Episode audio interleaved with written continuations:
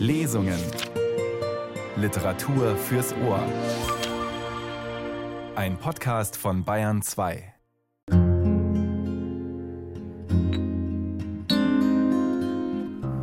Mit Kirsten Böttcher und einem wütenden Märchenwesen.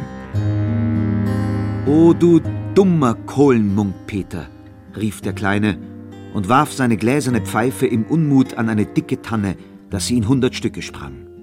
Pferde, Wägelchen. Verstand, sag ich dir. Verstand und Einsicht hättest du wünschen sollen. Aber, Herr Schatzhauser, erwiderte Peter, ich habe ja noch einen Wunsch übrig. Da könnte ich ja Verstand wünschen, wenn er mir so überaus nötig ist, wie ihr meinet. Doch bis der Märchenheld Peter Munk zu Verstand kommt, ist's noch ein weiter Weg durch den Schwarzwald. Willkommen zu den Radiotexten mit Wilhelm Haufs schönster und bis heute berühmtester Märchenerzählung Das kalte Herz. Interessanterweise beginnt Haufs Märchen von 1827 gar nicht mit Es war einmal, sondern eher wie ein Reisebericht. Der Autor, der die Drucklegung seines dritten Märchenalmanachs schon nicht mehr erlebte, er starb im November 1827 mit nur 24 Jahren, zeigt schon einen eher realistischen Stil. Hauf erzählt im ersten Teil der Lesung vom Badener Teil des Schwarzwaldes, wo die Glasbläser und Uhrmacher wohnen. Auf der anderen Seite die Holzhauer und Flözer, die ihre Stämme bis hinauf nach Holland verschiffen.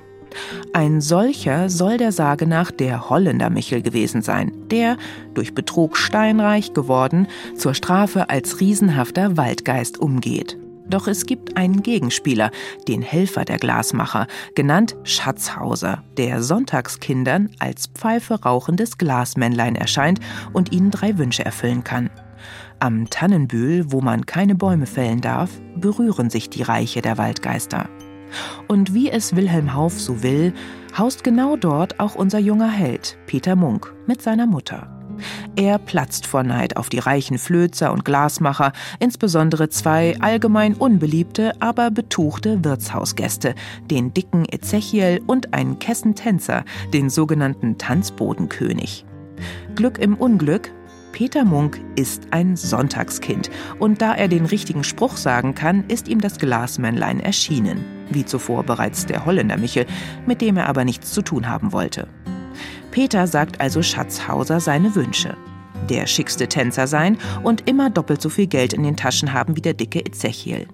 Sein zweiter Wunsch, die größte Glashütte im Schwarzwald. Das Glasmännlein stimmt zu, gibt jedoch den guten Rat, sich den letzten Wunsch freizuhalten. Wolf Euber liest den zweiten Teil aus, Das kalte Herz.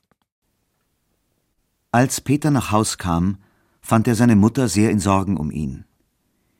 Er aber war fröhlich und guter Dinge und erzählte ihr, wie er im Wald einen guten Freund getroffen, der ihm Geld vorgeschossen habe, um ein anderes Geschäft als Kohlenbrennen anzufangen.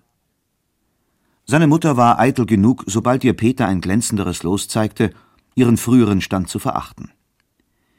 Ihr Sohn aber wurde mit den Erben der Glashütte bald handelseinig. Er behielt die Arbeiter, die er vorfand, bei sich und ließ nun Tag und Nacht Glas machen. Anfangs gefiel ihm das Handwerk wohl. Er pflegte gemächlich in die Glashütte hinabzusteigen, ging dort mit vornehmen Schritten, die Hände in die Taschen gesteckt, hin und her, und seine größte Freude war, das Glas blasen zu sehen, und oft machte er sich selbst an die Arbeit und formte aus der noch weichen Masse die sonderbarsten Figuren. Bald aber war ihm die Arbeit verleidet, und er kam zuerst nur noch eine Stunde des Tages in die Hütte, dann nur alle zwei Tage, endlich die Woche nur einmal, und seine Gesellen machten, was sie wollten. Das alles kam aber nur vom Wirtshauslaufen. Den Sonntag, nachdem er vom Tannenbühl zurückgekommen war, ging er ins Wirtshaus. Und wer schon auf dem Tanzboden sprang, war der Tanzbodenkönig. Und der dicke Ezechiel saß auch schon hinter der Maßkanne und knöchelte um Kronentaler. Da fuhr Peter schnell in die Tasche, zu sehen, ob ihm das Glasmännlein Wort gehalten. Und siehe, seine Tasche strotzte von Silber und Gold. Auch in seinen Beinen zuckte und drückte es, wie wenn sie tanzen und springen wollten. Und als der erste Tanz zu Ende war, stellte er sich mit seiner Tänzerin oben an, neben den Tanzbodenkönig und sprang dieser drei Schuh hoch, so flog Peter vier. Und machte dieser wunderliche und zierliche Schritte, so verschlang und drehte Peter seine Füße, dass alle Zuschauer vor Lust und Verwunderung beinahe außer sich kamen.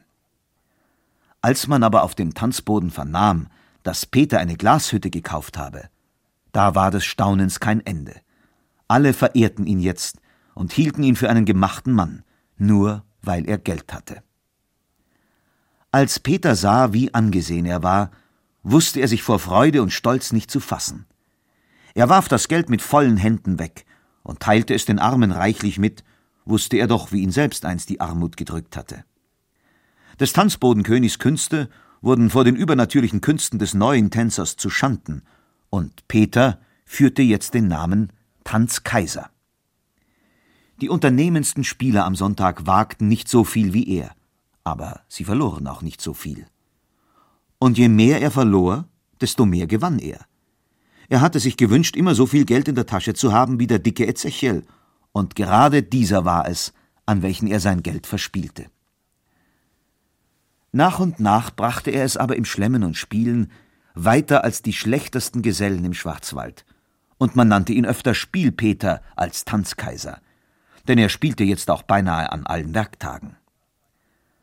Darüber aber kam seine Glashütte nach und nach in Verfall. Und daran war Peters Unverstand schuld. Glas ließ er machen, so viel man immer machen konnte. Aber er hatte mit der Hütte nicht zugleich das Geheimnis gekauft, wohin man es am besten verschleißen könne. Er wusste am Ende mit der Menge Glas nichts anzufangen und verkaufte es um den halben Preis an herumziehende Händler, nur um seine Arbeiter bezahlen zu können.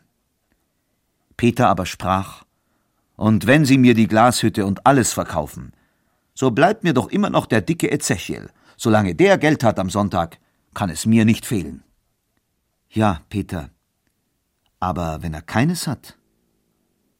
Und so geschah es eines Tages und war ein wunderliches Rechenexempel. Denn eines Sonntags kam er angefahren ans Wirtshaus und die Leute streckten die Köpfe durch die Fenster. Peter, vornehm und gravitätisch, stieg vom Wagen und schrie: Sonnenwirt, guten Abend, ist der dicke Ezechiel schon da? Und eine tiefe Stimme rief: Nur herein, Peter, dein Platz ist hier aufbehalten. Wir sind schon da und bei den Karten. So trat Peter Munk in die Wirtsstube und fuhr gleich in die Tasche und merkte, dass Ezechiel gut versehen sein müsse, denn seine Tasche war bis oben angefüllt. Er setzte sich hinter den Tisch zu den anderen und spielte und gewann und verlor hin und her, und so spielten sie, bis andere ehrliche Leute, als es Abend wurde, nach Hause gingen und spielten bei Licht. Bis zwei andere Spieler sagten, jetzt ist's genug, und wir müssen heim zu Frau und Kind. Aber Spielpeter forderte den dicken Ezechiel auf zu bleiben. Dieser wollte lange nicht. Endlich aber rief er, Gut, jetzt will ich mein Geld zählen, und dann wollen wir knöcheln, den Satz um fünf Gulden, denn niederer ist es doch nur Kinderspiel. Er zog den Beutel und zählte und fand hundert Gulden bar. Und Spielpeter wusste nun, wie viel er selbst habe und brauchte es nicht erst zu zählen. Aber hatte Ezechiel vorher gewonnen, so verlor er jetzt Satz für Satz und fluchte greulich dabei. Endlich setzte er die letzten fünf Gulden auf den Tisch und rief Noch einmal. Und wenn ich auch den noch verliere, so höre ich doch nicht auf, dann leist du mir von deinem Gewinn, Peter. Ein ehrlicher Kerl hilft dem anderen. So viel du willst, und wenn es hundert Gulden sein sollten, sprach der Tanzkaiser, fröhlich über seinen Gewinn, und der dicke Ezechiel schüttelte die Würfel und warf fünfzehn.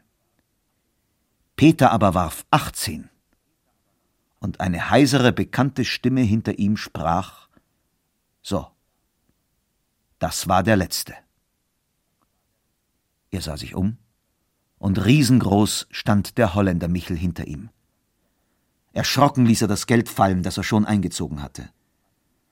Aber der dicke Ezechiel sah den Waldmann nicht, sondern verlangte, der Spielpeter solle ihm zehn Gulden vorstrecken zum Spiel. Halb im Traum fuhr dieser mit der Hand in die Tasche. Aber da war kein Geld. Er suchte in der anderen Tasche, aber auch da fand sich nichts. Er kehrte den Rock um, aber es fiel kein roter Heller heraus. Und jetzt erst gedachte er seines eigenen ersten Wunsches, immer so viel Geld zu haben als der dicke Ezechiel. Wie Rauch war alles verschwunden. Der Wirt und Ezechiel sahen ihn staunend an, als er immer suchte und sein Geld nicht finden konnte. Sie wollten ihm nicht glauben, dass er keines mehr habe. Aber als sie endlich selbst in seinen Taschen suchten, wurden sie zornig und schwuren, der Spielpeter sei ein böser Zauberer und habe all das gewonnene Geld und sein eigenes nach Hause gewünscht. Peter verteidigte sich standhaft, aber der Schein war gegen ihn. Ezechiel sagte, er wolle die schreckliche Geschichte allen Leuten im Schwarzwald erzählen, und der Wirt versprach ihm, morgen mit dem Frühesten in die Stadt zu gehen und Peter Munk als Zauberer anzuklagen, und er wolle es erleben, setzte er hinzu, dass man ihn verbrenne. Dann fielen sie wütend über ihn her, rissen ihm das Wams vom Leib und warfen ihn zur Türe hinaus. Kein Stern schien am Himmel, als Peter trübselig seiner Wohnung zuschlich, aber dennoch konnte er eine dunkle Gestalt erkennen, die neben ihm herschritt und endlich sprach Mit dir ist's aus, Peter Munk. All deine Herrlichkeit ist zu Ende. Aber versuch es einmal mit mir. Ich habe Mitleiden mit deinem Schicksal. Noch keinen hat es gereut, der sich an mich wandte, und wenn du den Weg nicht scheust, morgen den ganzen Tag bin ich am Tannenbühl zu sprechen, wenn du mich rufst. Peter merkte wohl, wer so zu ihm spreche, aber es kam ihn ein Grauen an. Er antwortete nichts, sondern lief seinem Haus zu. Als er am Montagmorgen in seine Glashütte ging, waren nicht nur seine Arbeiter da, sondern auch der Amtmann und drei Gerichtsdiener. Der Amtmann wünschte Peter einen guten Morgen, fragte, wie er geschlafen, und zog dann ein langes Register heraus, und darauf waren Peters Gläubiger verzeichnet. Könnt ihr zahlen oder nicht? fragte der Amtmann mit strengem Blick, und macht es nur kurz, denn ich habe nicht viel Zeit zu versäumen, und in den Turm ist es drei gute Stunden.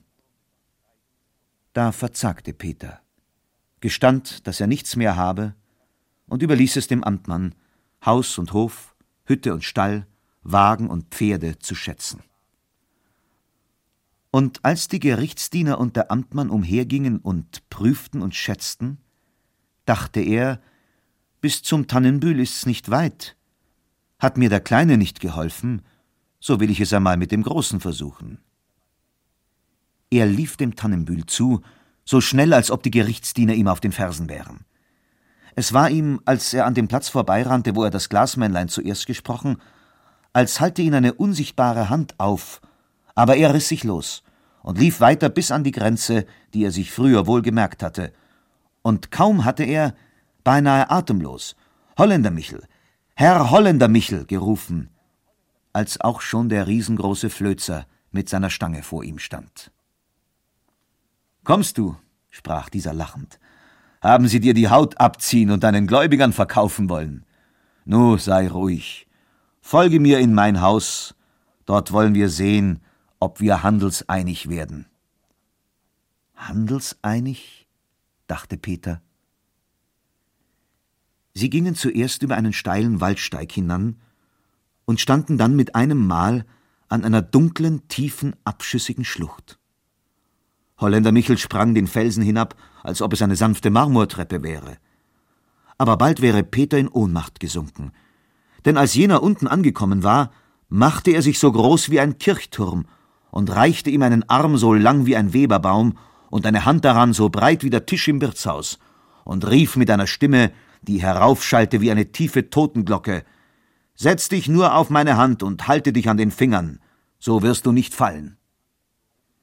Peter tat zitternd, wie jener befohlen, nahm Platz auf der Hand und hielt sich am Daumen des Riesen. Es ging weit und tief hinab. Aber dennoch ward es zu Peters Verwunderung nicht dunkler. Im Gegenteil, die Tageshelle schien sogar zuzunehmen in der Schlucht, aber er konnte sie lange in den Augen nicht ertragen. Der Holländer Michel hatte sich, je weiter Peter herabkam, wieder kleiner gemacht und stand nun in seiner früheren Gestalt vor einem Haus, so gering oder gut, als es reiche Bauern auf dem Schwarzwald haben. Die Stube, worein Peter geführt wurde, unterschied sich durch nichts von den Stuben anderer Leute. Michel wies ihm einen Platz hinter dem großen Tisch an, ging dann hinaus und kam bald mit einem Krug Wein und Gläsern wieder. Er goss ein, und nun schwatzten sie. Und Holländer Michel erzählte von den Freuden der Welt, von fremden Ländern, schönen Städten und Flüssen, dass Peter, am Ende große Sehnsucht danach bekommend, dies auch offen dem Holländer erzählte. Wenn du im ganzen Körper Mut und Kraft etwas zu unternehmen hattest, da konnten ein paar Schläge des dummen Herzens dich zittern machen. Und dann die Kränkungen der Ehre, das Unglück. Für was soll sich ein vernünftiger Kerl um dergleichen bekümmern? Hast du's im Kopf empfunden, als dich letzthin einer einen Betrüger und schlechten Kerl nannte? Hat es dir im Magen wehe getan, als der Amtmann kam, dich aus dem Haus zu werfen? Was? Sag an, was hat dir wehe getan? Mein Herz, sprach Peter, indem er die Hand auf die pochende Brust presste, denn es war ihm, als ob sein Herz sich ängstlich hin und her wendete.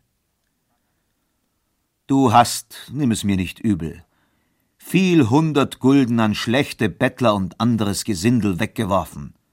Was hat es dich genützt? Sie haben dir dafür Segen und einen gesunden Leib gewünscht. Ja, bist du deswegen gesünder geworden? Um die Hälfte des verschleuderten Geldes hättest du einen Arzt gehalten. Segen, ja, ein schöner Segen, wenn man ausgepfändet und ausgestoßen wird. Und was war es, das dich getrieben, in die Tasche zu fahren, so oft ein Bettelmann seinen zerlumpten Hut hinstreckte? Dein Herz, auch wieder dein Herz, und weder deine Augen, noch deine Zunge, deine Arme, noch deine Beine, sondern dein Herz. Du hast es dir, wie man richtig sagt, zu sehr zu Herzen genommen. Aber wie kann man sich denn angewöhnen, dass es nicht mehr so ist? Ich gebe mir jetzt alle Mühe, es zu unterdrücken, und dennoch pocht mein Herz und tut mir wehe. Du freilich, rief jener mit Lachen, Du armer Schelm kannst nichts dagegen tun. Aber gib mir das kaum pochende Ding, und du wirst sehen, wie gut du es dann hast. Euch mein Herz? schrie Peter mit Entsetzen. Da müsste ich ja sterben auf der Stelle. Nimmermehr. Ja, wenn dir einer eurer Herrn Chirurgen das Herz aus dem Leib operieren wollte, da müsstest du wohl sterben. Bei mir ist dies ein anderes Ding. Doch komm herein und überzeuge dich selbst. Er stand bei diesen Worten auf, öffnete eine Kammertüre und führte Peter hinein. Sein Herz zog sich krampfhaft zusammen, als er über die Schwelle trat, aber er achtete es nicht. Denn der Anblick, der sich ihm bot, war sonderbar und überraschend. Auf mehreren Gesimsen von Holz standen Gläser, mit durchsichtiger Flüssigkeit gefüllt. Und in jedem dieser Gläser lag ein Herz. Auch waren an den Gläsern Zettel angeklebt und Namen darauf geschrieben, die Peter neugierig las. Da war das Herz des Amtmanns, das Herz des dicken Ezechiel, das Herz des Tanzbodenkönigs, das Herz des Oberförsters. Da waren sechs Herzen von Kornwucherern, acht von Werbeoffizieren, drei von Geldmäklern, Kurz, es war eine Sammlung der angesehensten Herzen in der Umgegend von zwanzig Stunden. Schau, sprach Holländer Michel, diese alle haben des Lebens Ängste und Sorgen weggeworfen. Keines dieser Herzen schlägt mehr ängstlich und besorgt. Und ihre ehemaligen Besitzer befinden sich wohl dabei, dass sie den unruhigen Gast aus dem Hause haben. Aber was tragen Sie denn jetzt dafür in der Brust? fragte Peter, den dies alles, was er gesehen, beinahe schwindeln machte. Dies, antwortete jener und reichte ihm aus einem Schubfach ein steinernes Herz. So? erwiderte er und konnte sich eines Schauers, der ihm über die Haut ging, nicht erwehren. Ein Herz von Marmelstein? Aber horch einmal, Herr Holländer Michel, das muss doch gar kalt sein in der Brust. Freilich, aber ganz angenehm kühl. Warum soll denn ein Herz warm sein? Im Winter nützt dich die Wärme nichts. Da hilft ein guter Kirschgeist mehr als ein warmes Herz. Und im Sommer, wenn alles schwül und heiß ist, du glaubst nicht, wie dann solch ein Herz abkühlt. Und wie gesagt, weder Angst noch Schrecken, weder törichtes Mitleid noch anderer Jammer pocht an solch ein Herz. Und das ist alles, was ihr mir geben könnet? fragte Peter unmutig. Ich hoffe auf Geld, und ihr wollet mir einen Stein geben. Oh, ich denke, an hunderttausend Gulden hättest du fürs Erste genug. Wenn du es geschickt umtreibst, kannst du bald ein Millionär werden. Hunderttausend, rief der arme Köhler freudig. Nun, so poche doch nicht so ungestüm in meiner Brust, wir werden bald fertig sein miteinander. Gut, Michel, gebt mir den Stein und das Geld, und die Unruh könnet ihr aus dem Gehäuse nehmen. Ich dachte es doch, dass du ein vernünftiger Bursche seist, antwortete der Holländer freundlich lächelnd. Komm, lass uns noch eins trinken, und dann will ich das Geld auszahlen. So setzten sie sich wieder in die Stube zum Wein, tranken und tranken wieder, bis Peter in einen tiefen Schlaf verfiel. Er erwachte beim fröhlichen Schmettern eines Posthorns. Und siehe da, er saß in einem schönen Wagen, fuhr auf einer breiten Straße dahin und als er sich aus dem Wagen bog, sah er in blauer Ferne hinter sich den Schwarzwald liegen. Anfänglich wollte er gar nicht glauben, dass er selbst es sei, der in diesem Wagen sitze, denn auch seine Kleider waren gar nicht mehr dieselben, die er gestern getragen. Er wunderte sich über sich selbst, dass er gar nicht wehmütig werden konnte, als er jetzt zum ersten Mal aus der stillen Heimat, aus den Wäldern, wo er so lange gelebt, auszog. Selbst nicht, als er an seine Mutter dachte, die jetzt wohl hilflos und im Elend saß, konnte er eine Träne aus dem Auge pressen oder nur seufzen, denn es war ihm alles so gleichgültig. Ach freilich, sagte er dann, Tränen und Seufzer, Heimweh und Wehmut kommen ja aus dem Herzen, und dank dem Holländer Michel, das meine ist kalt und von Stein. Er legte seine Hand auf die Brust, und es war ganz ruhig dort und rührte sich nichts. Wenn er mit den Hunderttausenden so gut Wort hielt wie mit dem Herz, so soll es mich freuen, sprach er und fing an, seinen Wagen zu untersuchen. Er fand Kleidungsstücke von aller Art, wie er sie nur wünschen konnte, aber kein Geld. Endlich stieß er auf eine Tasche und fand viele tausend Taler in Gold und Scheinen auf Handlungshäuser in allen großen Städten. Jetzt habe ich's, wie ich's wollte, dachte er setzte sich bequem in die Ecke des Wagens und fuhr in die weite Welt. Er fuhr zwei Jahre in der Welt umher und schaute aus seinem Wagen links und rechts an den Häusern hinauf, schaute, wenn er anhielt, nichts als das Schild seines Wirtshauses an, lief dann in der Stadt umher und ließ sich die schönsten Merkwürdigkeiten zeigen. Aber es freute ihn nichts, kein Bild, kein Haus, keine Musik, kein Tanz. Nichts war ihm mehr geblieben als die Freude an Essen und Trinken und der Schlaf. Und so lebte er, indem er ohne Zweck durch die Welt reiste, zu seiner Unterhaltung speiste und aus Langeweile schlief. Es war nicht Heimweh oder Wehmut, sondern Öde, Überdruss, freudloses Leben, was ihn endlich wieder zur Heimat trieb. Bald vernahm man im Schwarzwald die Mähre, der Kohlenmunk Peter oder Spielpeter sei wieder da und noch viel reicher als zuvor. Es ging auch jetzt wie immer. Als er am Bettelstab gewesen war, hatte man ihn im Wirtshaus zur Türe hinausgeworfen. Und als er jetzt an einem Sonntagnachmittag seinen ersten Einzug dort hielt, schüttelten sie ihm die Hand, lobten sein Pferd, fragten nach seiner Reise, und als er wieder mit dem dicken Ezechiel um harte Taler spielte, stand er in der Achtung so hoch als je. Er trieb jetzt aber nicht mehr das Glashandwerk, sondern den Holzhandel, aber nur zum Schein. Sein Hauptgeschäft war, mit Korn und Geld zu handeln. Der halbe Schwarzwald wurde ihm nach und nach schuldig, aber er lieh Geld nur auf zehn Prozent aus oder verkaufte Korn an die Armen, die nicht gleich zahlen konnten, um den dreifachen Wert. Mit dem Amtmann stand er jetzt in enger Freundschaft. Und wenn einer Herrn Peter Munk nicht auf den Tag bezahlte, so ritt der Amtmann mit seinen Schergen heraus, schätzte Haus und Hof, verkaufte es flugs und trieb Vater, Mutter und Kind in den Wald.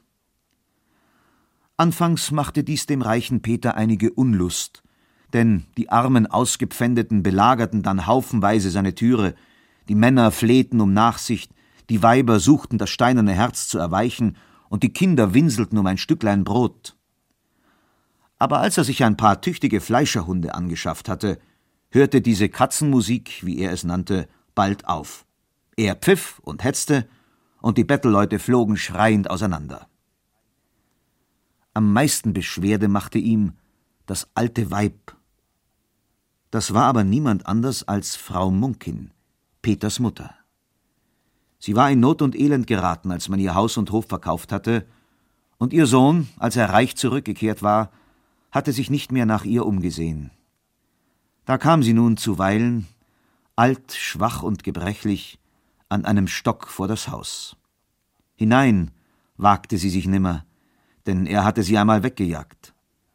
Aber es tat ihr wehe, von den Guttaten anderer Menschen leben zu müssen, da der eigene Sohn ihr ein sorgenloses Alter hätte bereiten können. Endlich kam Peter auch auf den Gedanken zu heiraten.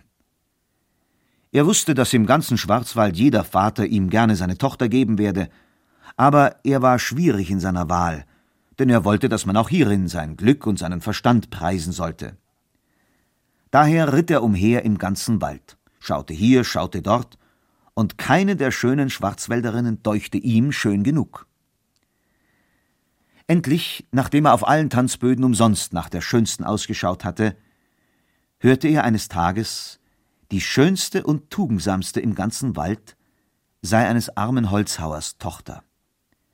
Sie lebe still und für sich, besorge geschickt und emsig ihres Vaters Haus und lasse sich nie auf dem Tanzboden sehen, nicht einmal zu Pfingsten oder Kirmes. Als Peter von diesem Wunder des Schwarzwalds hörte, beschloss er, um sie zu werben und ritt nach der Hütte, die man ihm bezeichnet hatte. Der Vater der schönen Lisbeth empfing den vornehmen Herrn mit Staunen. Und er staunte noch mehr, als er hörte, es sei dies der reiche Herr Peter, und er wolle sein Schwiegersohn werden. Er besann sich auch nicht lange, denn er meinte, all seine Sorge und Armut werde nun ein Ende haben, sagte zu, ohne die schöne Lisbeth zu fragen. Und das gute Kind war so folgsam, dass sie ohne Widerrede Frau Peter Munkin wurde. Aber es wurde der Armen nicht so gut, als sie sich geträumt hatte. Sie glaubte ihr Hauswesen wohl zu verstehen, aber sie konnte Herrn Peter nichts zu Dank machen. Sie hatte Mitleid mit armen Leuten, und da ihr Eheherr reich war, dachte sie, es sei keine Sünde, einem armen Bettelweib einen Pfennig oder einem alten Mann einen Schnaps zu reichen. Aber als Herr Peter dies eines Tages merkte, sprach er mit zürnenden Blicken und rauer Stimme Warum verschleuderst du mein Vermögen an Lumpen und Straßenläufer? Hast du was mitgebracht ins Haus, das du wegschenken könntest? Mit deines Vaters Bettelstab kann man keine Suppe wärmen, und du wirfst das Geld aus wie eine Fürstin. Noch einmal lass dich betreten, so sollst du meine Hand fühlen. Lisbeth weinte in ihrer Kammer über den harten Sinn ihres Mannes und sie wünschte oft lieber daheim zu sein in ihres Vaters ärmlicher Hütte, als bei dem reichen, aber geizigen, hartherzigen Peter zu hausen. So oft sie jetzt unter der Türe saß, und es ging ein Bettelmann vorüber und zog den Hut und hub an seinen Spruch, so drückte sie die Augen zu, das Elend nicht zu schauen, sie ballte die Hand fester, damit sie nicht unwillkürlich in die Tasche fahre, ein Kreuzerlein herauszulangen. So kam es, dass die schöne Lisbeth im ganzen Wald verschrien wurde, und es hieß, sie sei noch geiziger als Peter Munk.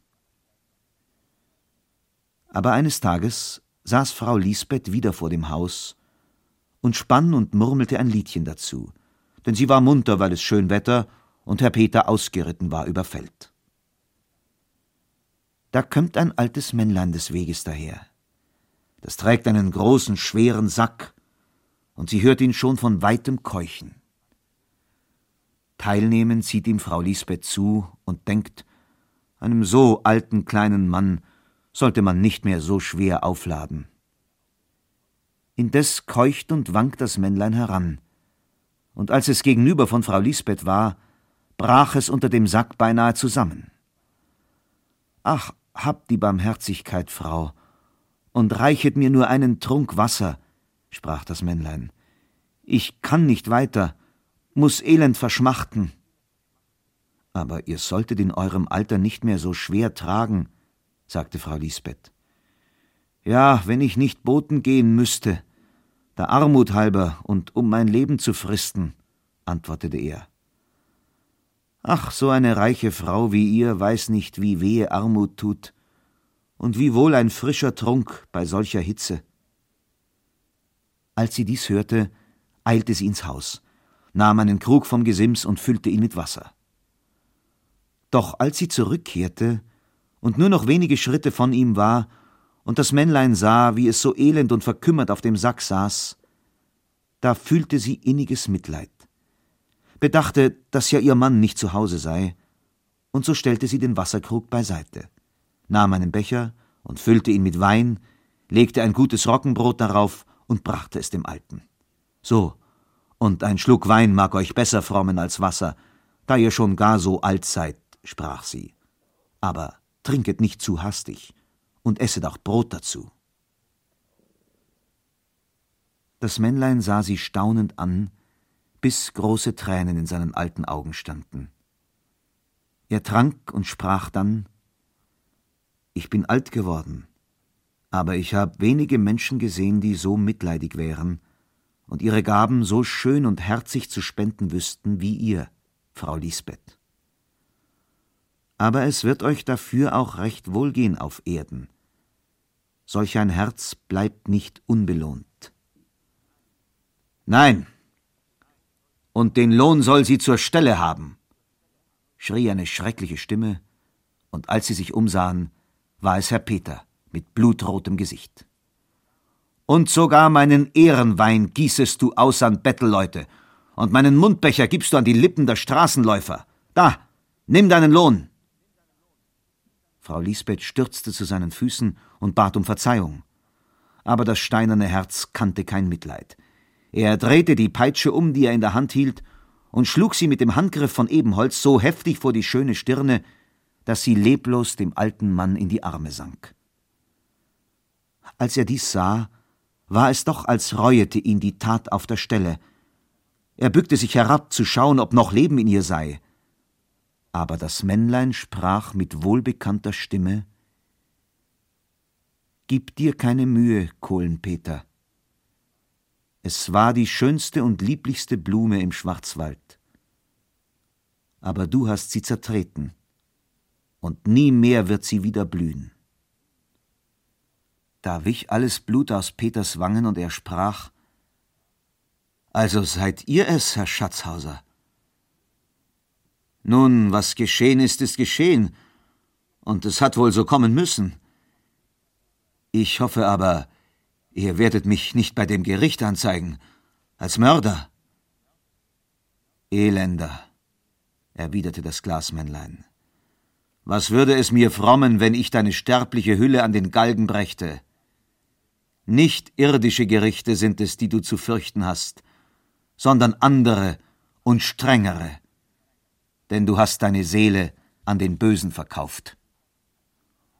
Und habe ich mein Herz verkauft, schrie Peter, so ist niemand daran schuld als du und deine betrügerischen Schätze. Du tückischer Geist hast mich ins Verderben geführt, mich getrieben, dass ich bei einem anderen Hilfe suchte, und auf dir liegt die ganze Verantwortung. Aber kaum hatte er dies gesagt, so wuchs und schwoll das Glasmännlein und wurde hoch und breit, und seine Augen sollen so groß gewesen sein wie Suppenteller, und sein Mund war wie ein geheizter Backofen, und Flammen blitzten daraus hervor. Peter warf sich auf die Knie, und sein steinernes Herz schützte ihn nicht, dass nicht seine Glieder zitterten wie eine Espe. Mit Geierskrallen packte ihn der Waldgeist im Nacken, drehte ihn um wie ein Wirbelwind dürres Laub und warf ihn dann zu Boden, dass ihm alle Rippen knackten. Erdenwurm, rief er mit einer Stimme, die wie der Donner rollte, ich könnte dich zerschmettern, wenn ich wollte, denn du hast gegen den Herrn des Waldes gefrevelt. Aber um dieses toten Weibes willen, die mich gespeist und getränkt hat, gebe ich dir acht Tage Frist. Bekehrst du dich nicht zum Guten, so komme ich und zermalme dein Gebein, und du fährst hin in deinen Sünden. Es war schon Abend, als einige Männer, die vorbeigingen, den reichen Peter Munk an der Erde liegen sahen. Sie wandten ihn hin und her und suchten, ob noch Atem in ihm sei, aber lange war ihr Suchen vergebens. Endlich ging einer in das Haus und brachte Wasser herbei und besprengte ihn. Da holte Peter tief Atem, stöhnte und schlug die Augen auf, schaute lange um sich her und fragte dann nach Frau Lisbeth, aber keiner hatte sie gesehen. Er dankte den Männern für ihre Hilfe, schlich in sein Haus und schaute sich um. Aber Frau Lisbeth war weder im Keller noch auf dem Boden. Und das, was er für einen schrecklichen Traum gehalten, war bittere Wahrheit. Wie er nun so ganz allein war, da kamen ihm sonderbare Gedanken. Er fürchtete sich vor nichts, denn sein Herz war ja kalt. Aber wenn er an den Tod seiner Frau dachte, kam ihm sein eigenes Hinscheiden in den Sinn und wie belastet er dahin fahren werde, schwer belastet mit Tränen der Armen, mit tausenden ihrer Flüche, die sein Herz nicht erweichen konnten, mit dem Jammer der Elenden, auf die er seinen Hund gehetzt, belastet mit der stillen Verzweiflung seiner Mutter, mit dem Blut der schönen, guten Lisbeth. Es quälte ihn auch nachts im Traume, und alle Augenblicke wachte er auf an einer süßen Stimme, die ihm zurief Peter, schaff dir ein wärmeres Herz. Und wenn er erwacht war, schloss er doch schnell wieder die Augen, denn der Stimme nach musste es Frau Lisbeth sein, die ihm diese Warnung zurief. Den andern Tag ging er ins Wirtshaus, um seine Gedanken zu zerstreuen. Und dort traf er den dicken Ezechiel. Er setzte sich zu ihm, sie sprachen dies und jenes, vom schönen Wetter, vom Krieg, von den Steuern und endlich auch vom Tod, und wie da und dort einer so schnell gestorben sei. Da fragte Peter den Dicken, was er denn vom Tod halte und wie es nachher sein werde. Ezechiel antwortete ihm, dass man den Leib begrabe, die Seele aber fahre entweder auf zum Himmel oder hinab in die Hölle. Also begräbt man das Herz auch? fragte der Peter gespannt. Ei, freilich, das wird auch begraben. Wenn aber einer sein Herz nicht mehr hat, fuhr Peter fort. Ezechiel sah ihn bei diesen Worten schrecklich an. Was willst du damit sagen? Willst du mich foppen? Meinst du, ich habe kein Herz? Oh, Herz genug, so fest wie Stein, erwiderte Peter. Ezechiel sah ihn verwundert an, schaute sich um, ob es niemand gehört habe, und sprach dann Woher weißt du es? Oder pocht vielleicht das deinige auch nicht mehr? Pocht nicht mehr. Wenigstens nicht hier in meiner Brust, antwortete Peter Munk. Aber sag mir, da du jetzt weißt, was ich meine, wie wird es gehen mit unseren Herzen? Was kümmert dich dies, Gesell? fragte Ezechiel lachend. Hast ja auf Erden vollauf zu leben. Und damit genug. Das ist ja gerade das Bequeme in unseren kalten Herzen, dass uns keine Furcht befällt vor solchen Gedanken. Wohl wahr, aber man denkt doch daran. Und wenn ich auch jetzt keine Furcht mehr kenne, so weiß ich doch wohl noch, wie sehr ich mich vor der Hölle gefürchtet, als ich noch ein kleiner, unschuldiger Knabe war. Nun, gut wird es uns gerade nicht gehen, sagte Ezechiel. Hab mal einen Schulmeister darüber befragt. Der sagte mir, dass nach dem Tod die Herzen gewogen werden, wie schwer sie sich versündiget hätten. Die Leichten steigen auf, die Schweren sinken hinab. Und ich denke, unsere Steine werden ein gutes Gewicht haben. Ach, freilich, erwiderte Peter. Und es ist mir oft selbst unbequem, dass mein Herz so teilnahmslos und ganz gleichgültig ist wenn ich an solche Dinge denke. So sprachen sie. Aber in der nächsten Nacht hörte er fünf oder sechsmal die bekannte Stimme in sein Ohr lispeln Peter, schaff dir ein wärmeres Herz. Er empfand keine Reue, dass er sie getötet. Aber wenn er dem Gesinde sagte, seine Frau sei verreist, so dachte er immer dabei, wohin mag sie wohl gereist sein? Sechs Tage hatte er es so getrieben, und immer hörte er nachts diese Stimme. Aber am siebenten Morgen sprang er auf von seinem Lager und rief Nun ja, will sehen, ob ich mir ein wärmeres schaffen kann, denn der gleichgültige Stein in meiner Brust macht mir das Leben nur langweilig und öde.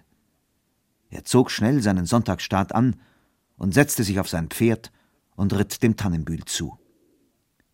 Wo die Bäume dichter standen, saß er ab, band sein Pferd an und ging schnellen Schrittes dem Gipfel des Hügels zu. Und als er vor der dicken Tanne stand, hub er seinen Spruch an. Schatzhauser, im grünen Tannenwald, bist viele hundert Jahre alt, dein ist all Land, wo Tannen stehen, lässt dich nur Sonntagskindern sehen. Da kam das Glasmännlein hervor aber nicht freundlich und traulich wie sonst, sondern düster und traurig. Es hatte ein Röcklein an von schwarzem Glas, und ein langer Trauerflor flatterte herab vom Hut, und Peter wusste wohl, um wen es trauere. Was willst du von mir, Peter Munk?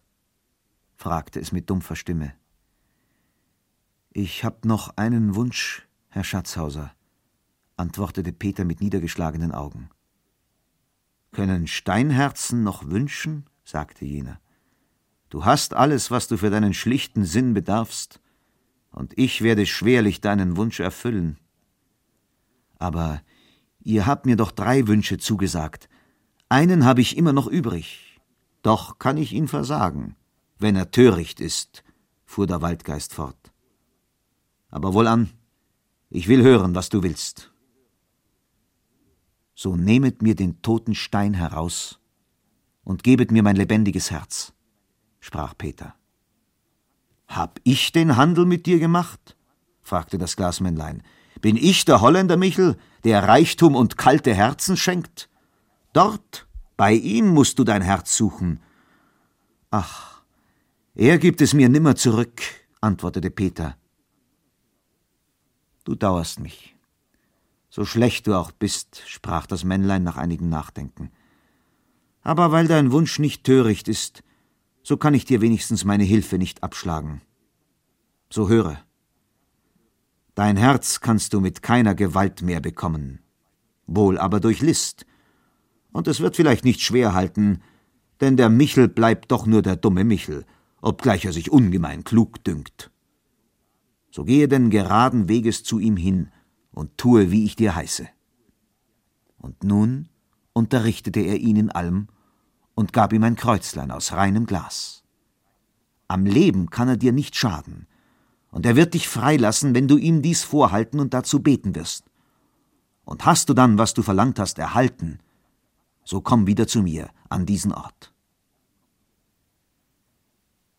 Peter Munk nahm das Kreuzlein, prägte sich alle Worte ins Gedächtnis und ging weiter nach Holländer Michels Behausung. Er rief dreimal seinen Namen, und alsobald stand der Riese vor ihm. Du hast dein Weib erschlagen, fragte er ihn mit schrecklichem Lachen. Hätte es auch so gemacht, sie hat dein Vermögen an das Bettelvolk gebracht. Aber du wirst auf einige Zeit außer Landes gehen müssen, denn es wird Lärm machen, wenn man sie nicht findet, und du brauchst wohl Geld, und kommst, um es zu holen. Du hast's erraten, erwiderte Peter, und nur recht viel diesmal, denn nach Amerika ist's weit. Michel ging voran und brachte ihn in seine Hütte. Dort schloss er eine Truhe auf, worin viel Geld lag, und langte ganze Rollen Gold heraus. Während er es so auf den Tisch hinzählte, sprach Peter Du bist ein loser Vogel, Michel, dass du mich belogen hast, ich hätte einen Stein in der Brust, und du habest mein Herz. Und ist es denn nicht so? fragte Michel staunend. Fühlst du denn dein Herz? Ist es nicht kalt wie Eis? Hast du Furcht oder Gram? Kann dich etwas reuen? Du hast mein Herz nur stille stehen lassen. Aber ich habe es noch wie sonst in meiner Brust, und Ezechiel auch. Der hat es mir gesagt, dass du uns angelogen hast. Du bist nicht der Mann dazu, der einem das Herz so unbemerkt und ohne Gefahr aus der Brust reißen könnte. Da müsstest du zaubern können. Aber ich versichere dich, rief Michel unmutig, du und Ezechiel und alle reichen Leute, die es mit mir gehalten, haben solche kalten Herzen wie du, und ihre rechten Herzen habe ich hier in meiner Kammer. Ei, wie dir das Lügen von der Zunge geht, lachte Peter. Das mach du einem anderen weiß. Meinst du, ich habe auf meinen Reisen nicht solche Kunststücke zu Dutzenden gesehen? Aus Wachs nachgeahmt sind deine Herzen hier in der Kammer. Du bist ein reicher Kerl, das gebe ich zu, aber zaubern kannst du nicht. Da ergrimmte der Riese und riss die Kammertüre auf. Komm herein und lies die Zettel alle. Und jenes dort, schau. Das ist Peter Munks Herz. Siehst du, wie's zuckt? Kann man das auch aus Wachs machen? Und doch ist es aus Wachs, antwortete Peter. So schlägt dein rechtes Herz nicht. Ich habe das meinige noch in der Brust. Nein, zaubern kannst du nicht. Aber ich will es dir beweisen, rief jener ärgerlich. Du sollst es selbst fühlen, dass dies dein Herz ist.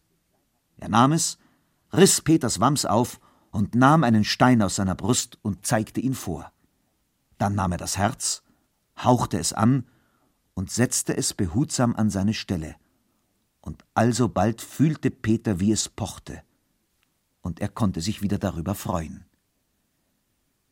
Wie ist es dir jetzt? fragte Michel lächelnd. Wahrhaftig? Du hast doch recht gehabt, antwortete Peter, indem er behutsam sein Kreuzlein aus der Tasche zog. Hätte ich doch nicht geglaubt, dass man dergleichen tun könne. Nicht wahr? Und zaubern kann ich, das siehst du. Aber komm, jetzt will ich dir den Stein wieder hineinsetzen. Gemach, Herr Michel, rief Peter, trat einen Schritt zurück und hielt ihm das Kreuzlein entgegen. Mit Speck fängt man Mäuse. Und diesmal bist du der Betrogene und zugleich fing er an zu beten, was ihm nur beifiel. Da wurde Michel kleiner und immer kleiner, fiel nieder und wand sich hin und her wie ein Wurm und ächzte und stöhnte, und alle Herzen umher fingen an zu zucken und zu pochen, dass es tönte wie in der Werkstatt eines Uhrmachers. Peter aber fürchtete sich. Er rannte zur Kammer und zum Haus hinaus und klomm von Angst getrieben die Felsenwand hinan, denn er hörte, dass Michel sich aufraffte, stampfte und tobte und ihm schreckliche Flüche nachschickte. Als er oben war, lief er dem Tannenbühl zu. Ein schreckliches Wetter zog auf. Blitze fielen links und rechts von ihm nieder und zerschmetterten die Bäume. Aber er kam wohlbehalten in dem Revier des Glasmännleins an. Sein Herz pochte freudig, und nur darum, weil es pochte. Dann aber sah er mit Entsetzen auf sein Leben zurück, wie auf das Gewitter, das hinter ihm rechts und links den schönen Wald zersplitterte. Er dachte an Frau Lisbeth, sein schönes, gutes Weib, das er aus Geiz gemordet.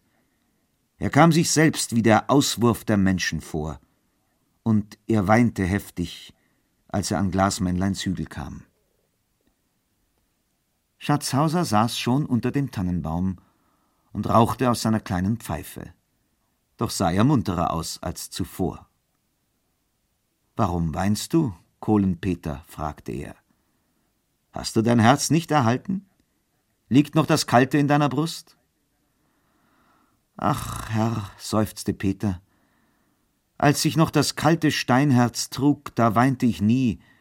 Meine Augen waren so trocken wie das Land im Juli. Jetzt aber will es mir beinahe das alte Herz zerbrechen, was ich getan. Meine Schuldner habe ich ins Elend gejagt, auf Arme und Kranke die Hunde gehetzt. Meine Mutter verzeiht mir nimmer, was ich ihr getan, und vielleicht habe ich sie unter den Boden gebracht. Und Lisbeth, meine Frau, schlaget mich lieber auch tot, Herr Schatzhauser, dann hat mein elend Leben mit einmal ein Ende. Gut, erwiderte das Männlein, wenn du nicht anders willst, so kannst du es haben. Meine Axt habe ich bei der Hand. Er nahm ganz ruhig sein Pfeiflein aus dem Mund, klopfte es aus und steckte es ein. Dann stand er langsam auf und ging hinter die Tannen. Peter aber setzte sich weinend ins Gras. Sein Leben war ihm nichts mehr, und er erwartete geduldig den Todesstreich. Nach einiger Zeit hörte er leise Tritte hinter sich und dachte, jetzt wird er kommen. Schau dich noch einmal um, Peter Munk, rief das Männlein. Er wischte sich die Tränen aus den Augen und schaute sich um und sah seine Mutter und Lisbeth seine Frau, die ihn freundlich anblickten. Da sprang er freudig auf. So bist du nicht tot, Lisbeth. Und auch ihr seid da, Mutter, und habt mir vergeben. Sie wollen dir verzeihen, sprach das Glasmännlein, weil du wahre Reue fühlst, und alles soll vergessen sein. Zieh jetzt heim in deines Vaters Hütte und sei ein Köhler wie zuvor. Bist du brav und bieder, so wirst du dein Handwerk ehren, und deine Nachbarn werden dich mehr lieben und achten, als wenn du zehn Tonnen Goldes hättest. So sprach das Glasmännlein und nahm Abschied von ihnen. Die drei lobten und segneten ihn und gingen heim. Das prachtvolle Haus des reichen Peter stand nicht mehr, der Blitz hatte es angezündet und mit all seinen Schätzen niedergebrannt. Aber nach der väterlichen Hütte war es nicht weit. Dorthin ging jetzt ihr Weg, und der große Verlust bekümmerte sie nicht. Aber wie staunten sie, als sie an die Hütte kamen. Sie war zu einem schönen Bauernhaus geworden, und alles darin war einfach, aber gut und reinlich. Das hat das gute Glasmännlein getan, rief Peter. Wie schön, sagte Frau Lisbeth, und hier ist mir viel heimischer als in dem großen Haus mit dem vielen Gesinde. Von jetzt an wurde Peter Munk ein fleißiger und wackerer Mann. Er war zufrieden mit dem, was er hatte, trieb sein Handwerk unverdrossen und wurde angesehen und beliebt im ganzen Wald.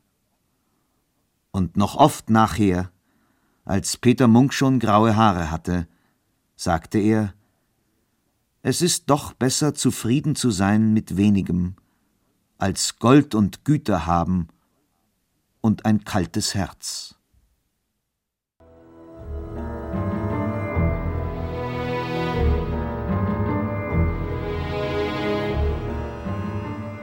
Das war sie, die Reise ins Märchenland Wilhelm Haufs und die zweiteilige Lesung von Das kalte Herz mit Wolf Euber in der Regie von Reinhard Wittmann. Unsere Märchen, Romane und Erzählungen finden Sie immer in unserem Podcast Lesungen. Und nach dieser Reise in den Schwarzwald reisen die Radiotexte ab 10. Dezember in die Provence. Dann nämlich startet unser neuer Hörbuch-Podcast. Mistral heißt diese kleine, feine Lesung um die unglücklich verliebte Marie und das Leben mit der Natur. Bis dahin, sagt Kirsten Böttcher.